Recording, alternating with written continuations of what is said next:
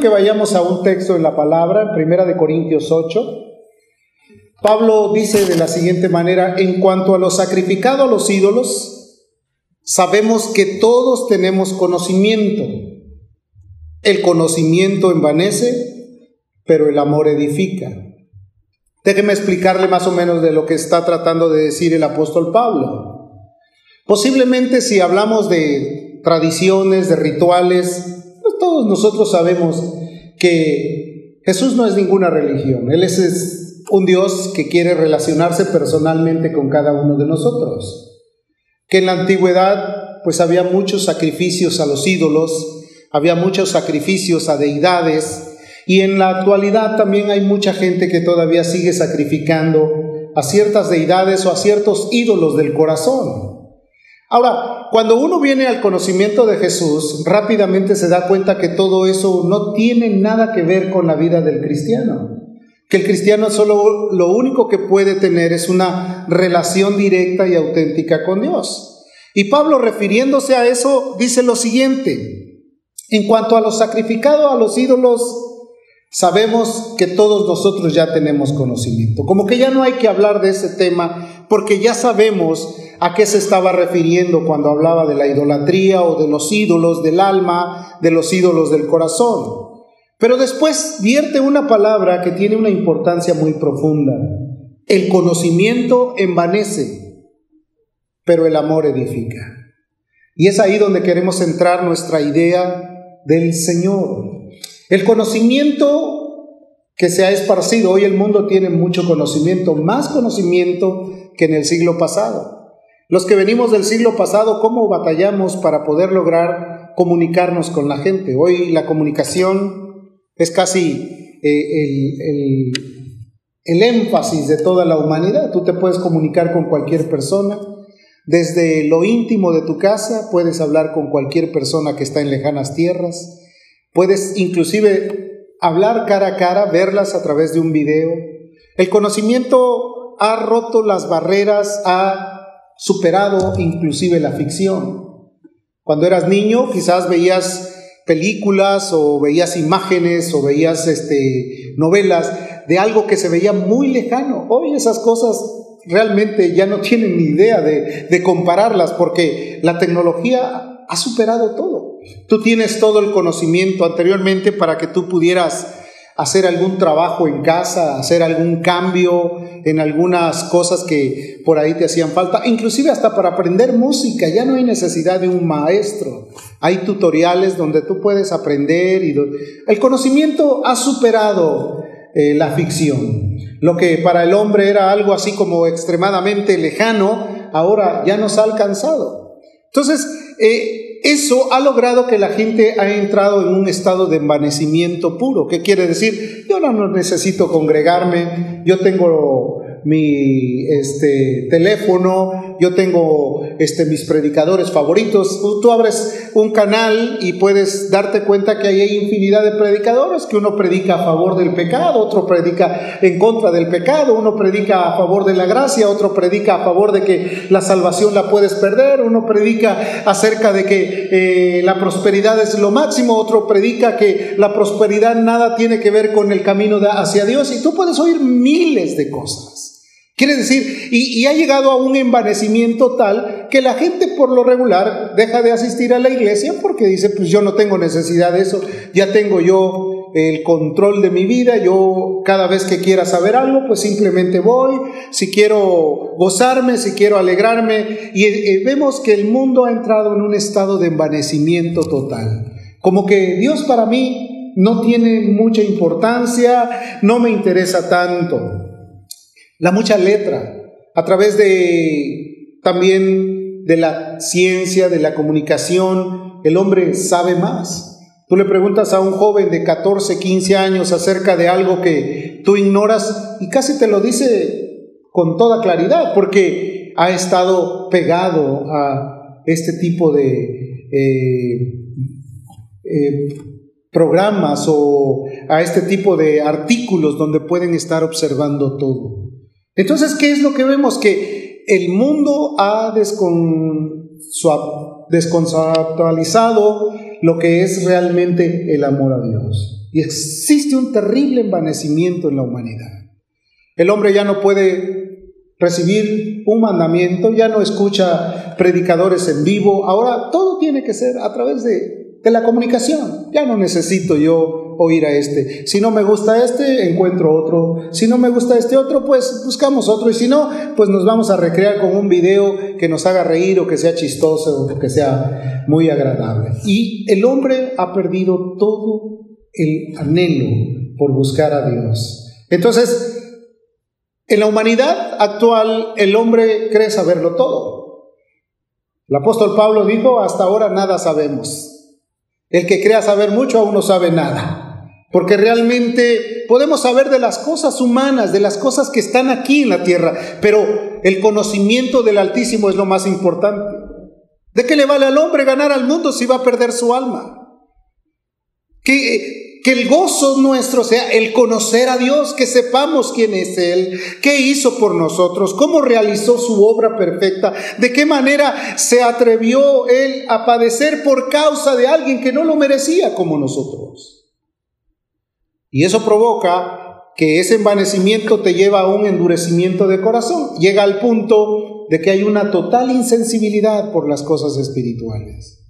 No me interesa, no quiero saber, ya, ya tendremos tiempo. Que Cristo viene pronto, no, eso han dicho desde hace mucho. Y rápidamente tenemos respuesta para todas las cosas. Pablo visitó una iglesia llamada Corintios la fundó con poder, con la autoridad, les habló acerca de Cristo, dejó los mejores fundamentos y en sus viajes volvió a salir y cuando regresó se encontró que la iglesia ya se encontraba completamente envanecida, terriblemente haciendo las cosas que le gustaban, peleándose uno contra el otro, hablando que uno era mejor que el otro, unos tenían como estandarte a Apolos, otros tenían a Cefas, otros decían, pues nosotros nos vamos contigo, Pablo. Una división tremenda.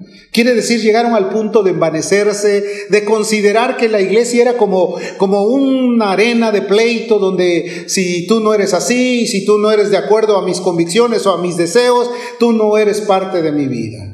Y Pablo tuvo que venir a corregir, de tal forma que era tan profundo lo que había llegado a este lugar, que aún había personas que ya habían negado la fe y se habían entrelazado en pecados escandalosos tan terribles como el incesto en ellos. Entonces Pablo viene y, y habla, dice, aún sois carnales. Les dice, ustedes todavía no entienden, son todavía mucha carne, son carnales. Hay entre vosotros celos, hay contiendas, hay disensiones. Y les pregunta, ¿qué acaso eso no es ser? Y les dice, andáis como hombres. Refiriéndose, no ha habido salvación, no, no hay una señal de una integridad, de una, un arrepentimiento, de una conversión. Andáis como hombres.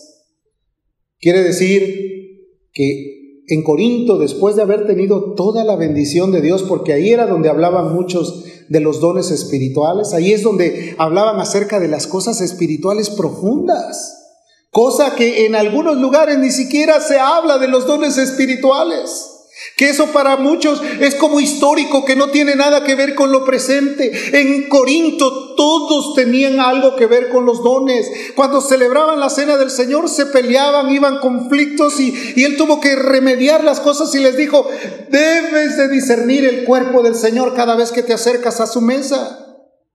Quiere decir que habían perdido toda la brújula y por eso les dice, ustedes andan como hombres. Entonces, Pablo lo que trataba era de corregir la falta de celo, la falta de comunión, la falta de armonía con la iglesia, la falta de amor entre ellos.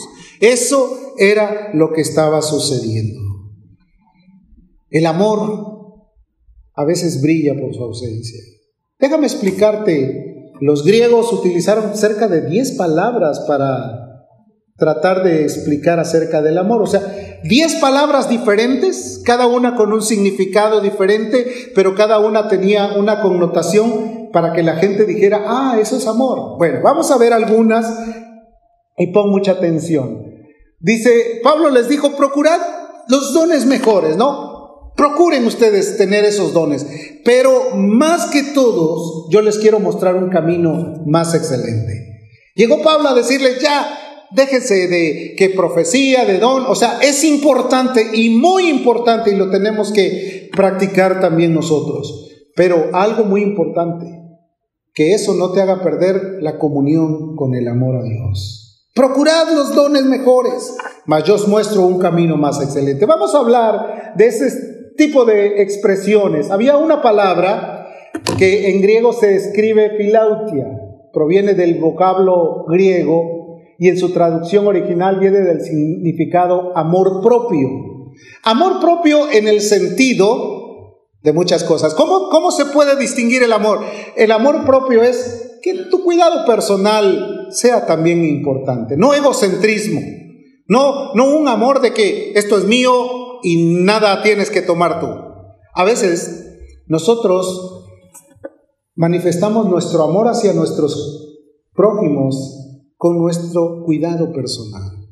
Quiere decir, nuestras vidas tienen que tomar también un cierto tiempo para protegernos, para cuidarnos, para poder ser mejores.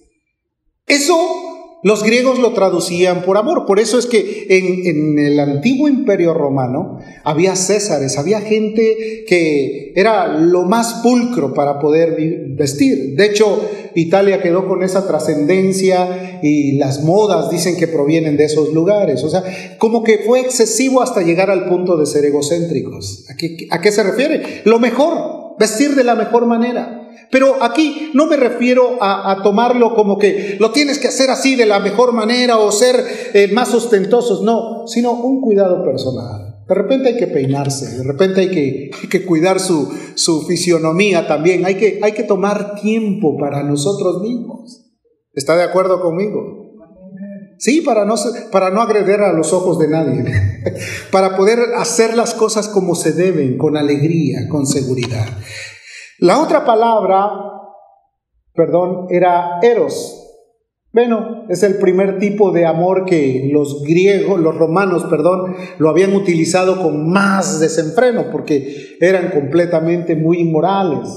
Y el nombre del dios griego de la fertilidad que representaba la idea de la pasión, del deseo carnal, de eh, siempre pensaban que era algo positivo el poder eh, practicar todo este tipo de cosas. También lo, le habían llamado amor. O sea, la pasión, lo pasional, lo fuera de control, lo desordenado. Ellos también le llamaban amor. Otra palabra era la palabra filia, de donde viene la palabra filos, que es un antiguo término griego para referirse al amor de hermanos, el amor fraterno. Cuando alguien decía yo te amo, o sea, como hermanos, es con respeto, es con atención, con determinación, con cuidado. El amor no hace mal al prójimo, el amor es completamente de una integridad hacia, hacia la persona que está enfrente. Amistad, afectos, amor de hermanos, amor que no tiene nada que ver con lo carnal, sino un amor de compañerismo, de armonía. ¿A cuántos no les gusta tener un compañero? Compañeros, un amigo, alguien que escucha, alguien que te atiende, alguien que también te puede consultar y alguien que también te puede expresar lo que necesita. Desafortunadamente, por causa del envanecimiento, aún muchos matrimonios en el mundo ni siquiera son amigos, se ven como enemigos, ¿no?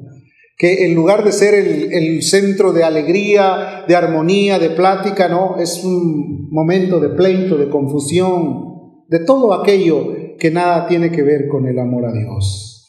Y el, otra parte era la palabra ágape, que es el término griego para describir un tipo de amor incondicional, reflexivo, en el que el amante tiene en cuenta solo el bien del ser amado. Y ese amor es el que corresponde a, a Dios para con nosotros en que un día dejando todo su trono de gloria, toda su majestad, no escatimó el ser igual a Dios como cosa que aferrarse, sino que nos vio a nosotros desprotegidos, ansiosos de vivir una vida de paz, una vida de armonía, desenfrenados en nuestras pasiones y deseos, y Él vino a morir por nosotros para darnos su vida. Ese es el amor ágape, ese es el amor que la gente cuando lo entiende tiende a tener un cambio radical, un cambio total que deja de ser el mismo, deja de funcionar como funcionaba en el pasado. Ahora quiere vivir solo para Dios porque sabe que en reciprocidad puede compartir también su vida con aquel que compartió su amor para con él. Lo que decía Emilio, que las cosas que haces sea por gratitud y no por mandamiento. Qué terrible es cuando te, te toca que te manden, ¿verdad? Cuando alguien quiere hacer enojar a otro, hazme eso, pero te lo dice en un tono, o porque hazme, hazlo tú. ¿Cuántos han contestado de esa manera? Porque no les gusta el mandamiento. Sin embargo, cuando se levanta sendoso y dice, lo voy a hacer yo, y no tiene que echar las campanas al vuelo ni anunciarle a nadie, lo hace con alegría. Y le dice el esposo a la esposa, te traje tu cafecito, te traje tu pan tostado. Casi le da un infarto a la esposa, ¿no? Esto eh, nunca había pasado. O al esposo cuando te dice tu salsa que te gusta.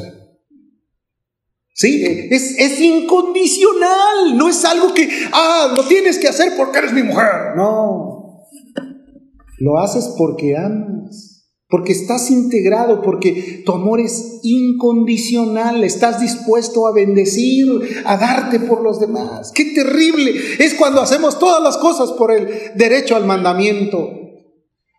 Eres mi esposa y lo tienes que hacer. No, Vamos a hacerlo juntos, vamos a trabajar en armonía, vamos a construir, vamos a tener el mismo anhelo, la misma idea, el mismo deseo. Y cuando estas cosas suelen suceder, mira, ni los hijos van a querer que les enseñes nada, con tu ejemplo ellos van a seguir la disciplina. ¿Por qué? Porque esa es la base, el fundamento del amor. En la ley está escrito porque toda la ley en esta sola palabra se cumple. ¿Cuál es esa palabra? Dice, amarás a tu prójimo como a ti mismo. Eh, ahí viene una respuesta muy importante. A veces dices, yo no tengo interés por nadie porque desafortunadamente tampoco hay interés en la persona. No me intereso ni en mí, que voy a interesarme en los demás. ¿Cuántas veces has escuchado esta frase? Ah, Primero mis dientes y después mis parientes, ¿sí o no?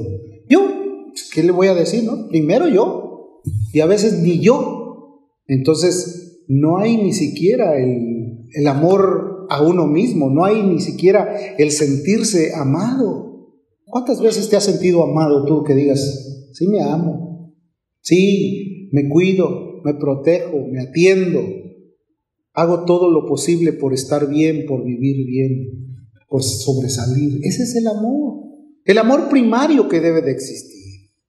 Cuando tú haces eso, entonces empieza a nacer en tu corazón el deseo de amar a tu prójimo como a ti mismo. En la ley, ese era el mandamiento extremo. El Señor Jesús dijo, lo que quieras que hagan contigo, hazlo con los demás. ¿Cómo te gusta que te traten? Pásele, siéntese, acomódese. ¿Qué te sirvo? ¿Qué te doy? Le gusta eso, ¿verdad? Las atenciones son buenas o no. No le gusta que lo atiendan, no le gusta que le den el reconocimiento, que cuando usted quiera decir algo, sí, te pongo atención, ¿qué quieres? ¿Te gusta eso? Jesús dijo, lo que quieres que hagan contigo, hazlo con los demás, ponle atención a la gente. Ah, otro día te escucho, cállate la boca, no me estés hablando. Ya eso ya me lo dijiste varias veces. No, que pongas atención, el amor al prójimo. ¿Cuántos matrimonios evitarían grandes conflictos solamente cuando se respetaran uno al otro? Cuando amara a su prójimo como a sí mismo. El cielo en la tierra, querido, habría una paz y una tranquilidad. Y hay alguien que dice, no, es que también el dulce empalaga. No, todo es agradable, hermano, cuando es realmente el amor. Solamente que le guste a uno el ajenjo, pero cuando es por amor, dices, yo lo soporto. ¿No? ¿Cuántos dicen amén? Yo soporto las cosas por amor, me gusta, me siento ah, bien, me siento bendecido, estoy en todo momento de, de, recibir esa bendición. El amor es ama a tu prójimo como a ti mismo. Primera de Juan, capítulo 4, versos 7 al 8. Dice, amados, amémonos unos a otros, porque el amor es de Dios. Todo aquel que ama es nacido de Dios y conoce a Dios. ¿Cómo sabremos que conocemos a Dios? Oh, teóricamente, como conocimiento, dice, la letra mata, el espíritu da vida. Podemos tener todo el conocimiento escriturario de algo, pero si no lo hacemos por amor no sirve de nada. Cuando una persona va a la universidad, se prepara, teóricamente aprende todo, estudia todo, pero cuando hay una carrera que requiere tener correlación con la gente, lo envían a hacer eh, prácticas de trabajo. Si es un médico, pues obviamente no es pura teoría. Lo tienen que mandar a hacer algunas prácticas, a ir a un hospital para ser como internista, para estar ahí desvelándose varias noches para saber cómo se atiende a un enfermo. Ya teóricamente conoce los padecimientos, la posología que tiene la, la enfermedad, sabe si la enfermedad es viral o si la enfermedad es por producto de alguna infección. Ya conoce todo, pero él tiene que saber y tiene que diagnosticar de acuerdo a los al medicamento que le van a dar, tiene que hacer exámenes, tiene que saber conocer la biométrica o reconocer cuál es el estudio de la sangre para saber cómo están alterados sus, sus deficiencias, eh, su cuerpo. Y él, él conoce todo. Pero si no fuera a la práctica de nada sirve. Pura teoría. Tiene que saber dónde está el hígado, dónde está el vaso, dónde están los riñones, a dónde está el páncreas, el corazón, qué tamaño tiene, cuáles son las eh, especificaciones de su cuerpo, por qué razón tiene una deformidad genética. Todo lo tiene que aprender y tiene que hacer práctica. En el cristianismo es igual, hermano. Teóricamente puedes saber que Cristo vino del cielo, murió por los pecadores, en la cruz fue crucificado, resucitó al tercer día de los muertos, se manifestó a sus fieles seguidores, eh, prometió que iba a venir. Todo eso lo puedes saber teóricamente, pero ¿cuánto le conoces en la experiencia personal tú? ¿De qué manera te relacionas con Él? ¿Cómo sabes que Él contesta tus oraciones? ¿Cómo sabes que Él está contigo? ¿Cómo sabes que Él te ama? Cuando tú brindas amor a los demás. El que ama, dice, conoce a Dios, pero el que no ama no ha conocido a Dios. Quiere decir que todo el conocimiento escriturario, literario, eh, eh, es bueno, pero es mejor que esté complementado con la práctica de amor que tengas con los demás. Amén. Que tu relación sea completa. Tienes la teoría, pero también en la práctica. A la gente la amas. Le das una llamada de atención cuando la gente requiere una llamada de atención. Le amas, le estimulas, le conoces, le ayudas cuando le puedas ayudar, le fortaleces cuando se sienta debilitado, le ayudas para que salga del pesado hoyo donde ha caído. O sea, todo eso es el amor. Y por esa razón es que mucha gente después aborrece el cristianismo, porque dice, ay, no siento ni amor por nadie. ¿Tú crees que en el mundo la gente decide dejar a Dios porque Dios le traicionó? La Biblia dice que Él es fiel. Si permaneciéramos infieles, Él permanece fiel. Él no puede negarse a sí mismo. Te ha buscado, te ha amado, te ha enseñado, te ha perdonado muchas cosas te ha guardado de momentos tan críticos, te ha librado del lazo del cazador. ¿Cuántas veces te pudo haber librado de lugares donde tú ya no ibas a tener salida? Todo es por amor. Entonces, amados, amémonos unos a otros. Ese es el mandamiento. Ama de corazón. El amor es de Dios. Todo el que ama es nacido de Dios y conoce a Dios.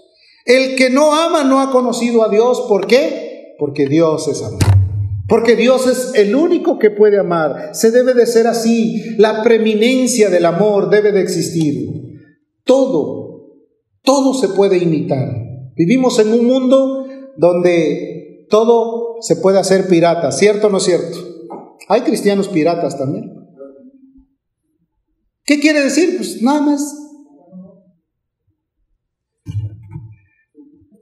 No son cristianos auténticos, para que me entiendas. Tú puedes ir a algún lugar y ver un reloj y dices, wow, este reloj es, es de los que valen mucho dinero y te dicen 30 dólares.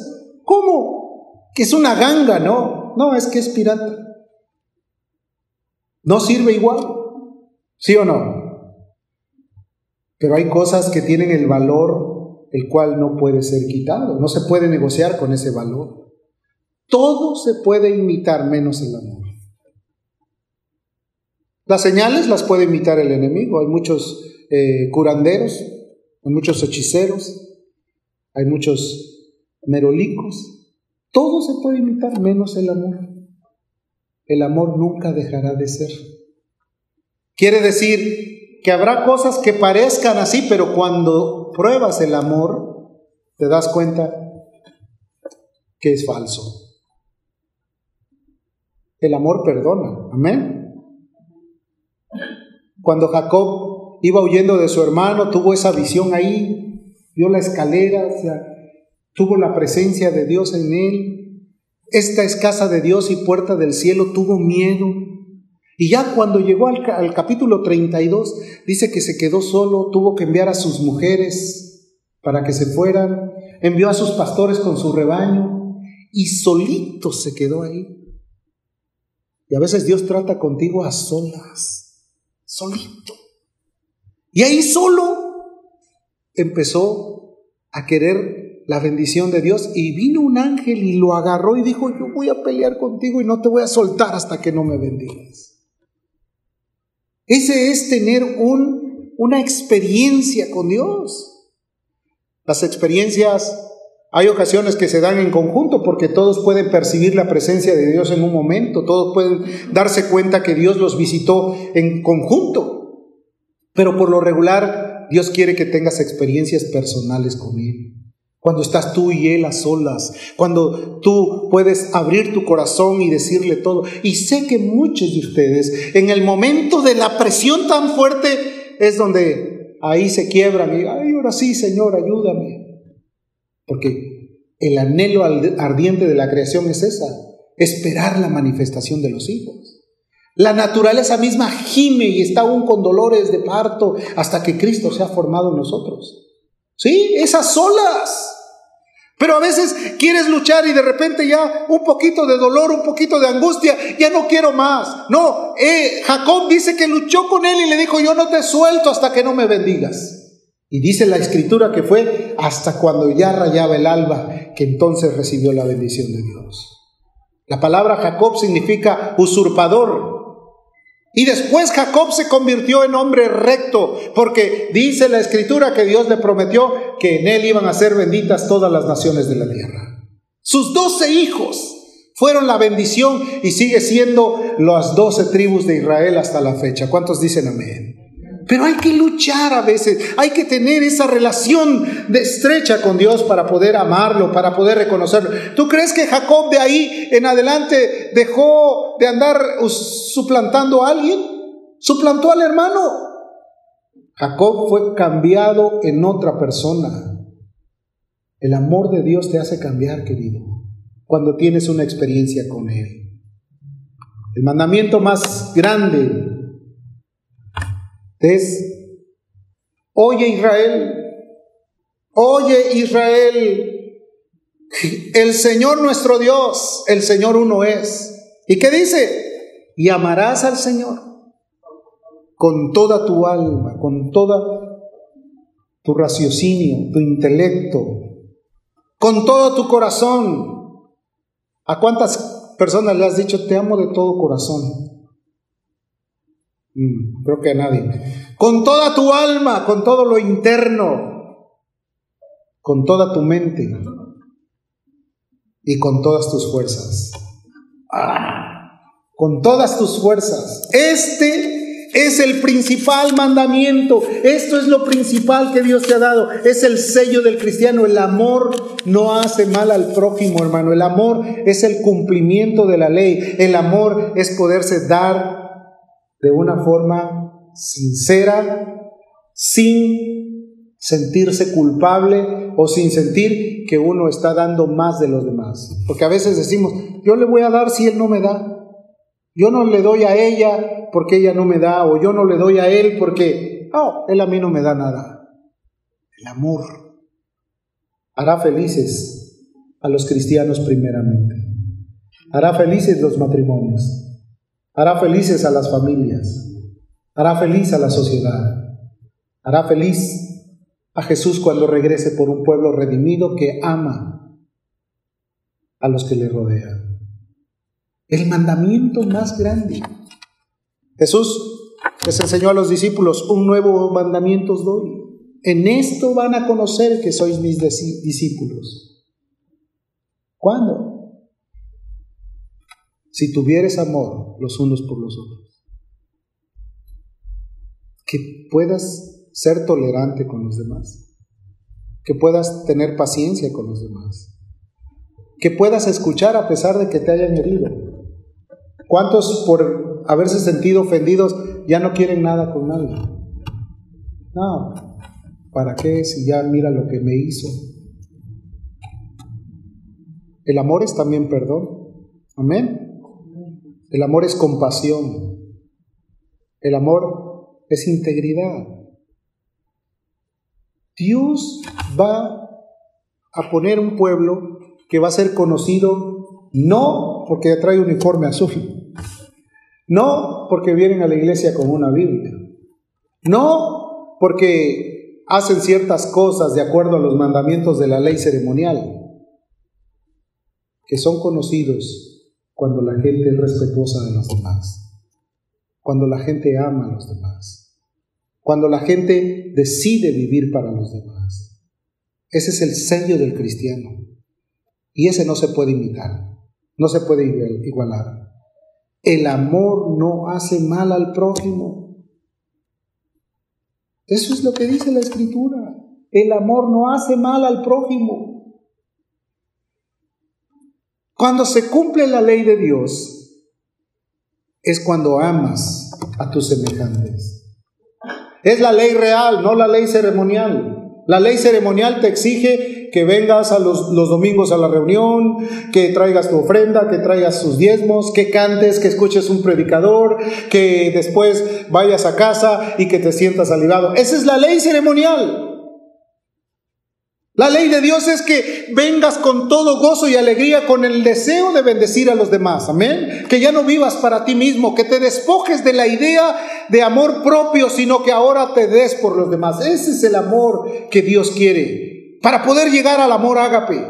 Los primeros cristianos, cuando se juntaban, dice la escritura, celebraban ágapes.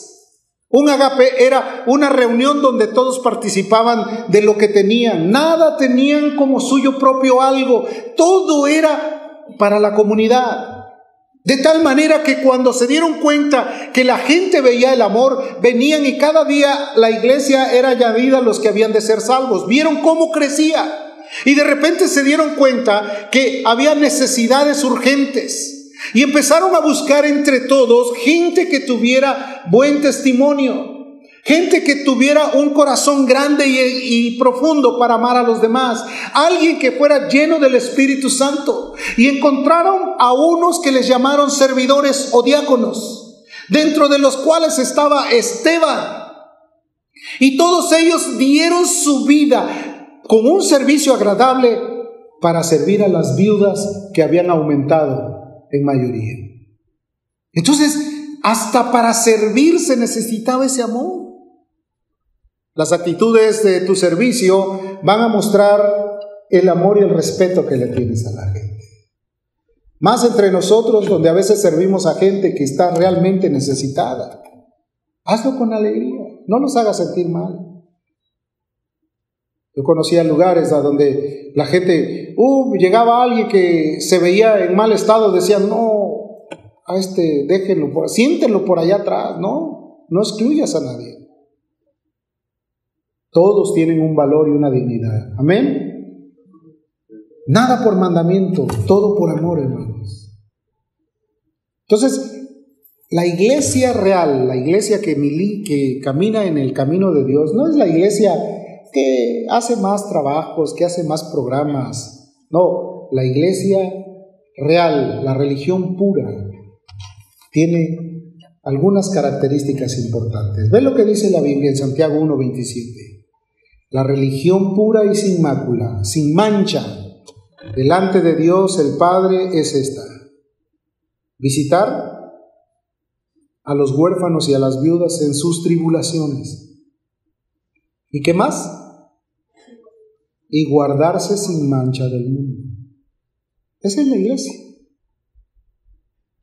El mundo te puede contaminar, perdón, con lo que te ofrece. El mundo te puede contaminar con lo que te ofrece. Te ofrece una, un regocijo momentáneo, te puede contaminar. Hace muchos años escuché el testimonio de una madre que decía, y todos nosotros fuimos cristianos, mis hijos fueron cristianos, pero en la escuela vinieron y visitaron a mi hija y le dijeron, ven a la fiesta. Y me dijo, mamá, voy a ir a la fiesta. No, no vas a esa fiesta. Es de cuidado. No, déjame ir a la fiesta. No, mira, no puedes ir ahí. Tú no sabes qué va a pasar ahí. No, déjame ir, que eh, también como cristianos yo los voy a ganar y si yo participo ellos van a venir conmigo otro día. Se fue a la fiesta y empezaron los problemas, se soltó la violencia y un disparo salió de un arma y se incrustó en el pecho de la joven. La madre sufría, se desgarraba cada vez que contaba ese testimonio. El mundo pasa y sus deseos. El que hace la voluntad del Padre permanece para siempre. El amor es sufrido, queridos. El amor no hace mal al prójimo. El amor no se envanece, no hace las cosas por envanecimiento, por inflarse como globo. El amor no dejará de ser. Las profecías terminarán, la ciencia se acabará, pero el amor permanecerá para siempre. Porque es Dios, hermano. El principal elemento del amor no nace de Hollywood y sus películas de romance. El amor es de Dios. Y todo el que ama es nacido de Dios y conoce a Dios. El que no ama no ha conocido a Dios. Porque Dios es amor. Y el amor tan grande fue manifiesto a través de su sacrificio por nosotros que no merecíamos. Al menos en lo personal te lo puedo asegurar, no merecía yo que Él tuviera compasión de mi vida. A pulso nos habíamos ganado nuestra eternidad en el dolor y en la angustia. Pero Él, dice la Biblia, a su tiempo murió por los impíos, por nosotros, para que nosotros fuésemos hechos justicia de Dios en Él para que nuestra vida pudiera entender que eso profundo que había en el corazón de resentimiento, amargura, dolor, tragedia, Jesucristo lo pudo haber cambiado en gozo y alegría. El cristiano es alguien que tiene la convicción de que su vida es nueva delante de los demás. Y el mandamiento nuevo es que os améis los unos a los otros. Que en esto conozcan que ustedes son realmente cristianos, en que se puedan amar el uno al otro, en el que puedan hacer que la bendición de Dios no se pierda.